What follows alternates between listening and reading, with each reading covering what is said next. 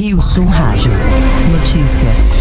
O Brasil possui atualmente 21 contratos de concessão florestal à iniciativa privada em sete florestas públicas.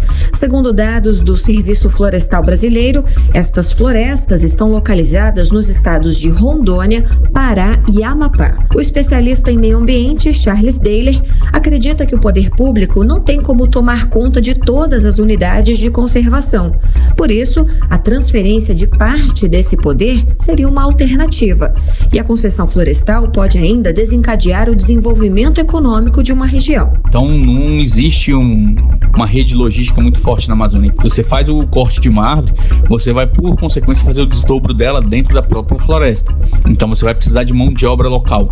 E dependendo do tamanho da área concedida, do volume de madeira que é extraída dentro desse plano de manejo, você pode fazer com que surjam mini empresas ali dentro, tanto diretos em função da própria concessão quanto indiretos. Desde março de 2021, tramita na Câmara dos Deputados o PL 5518 de 2020, que tem o objetivo de flexibilizar o modelo de licitação e os contratos de concessão florestal para reduzir a burocracia e atrair investimentos.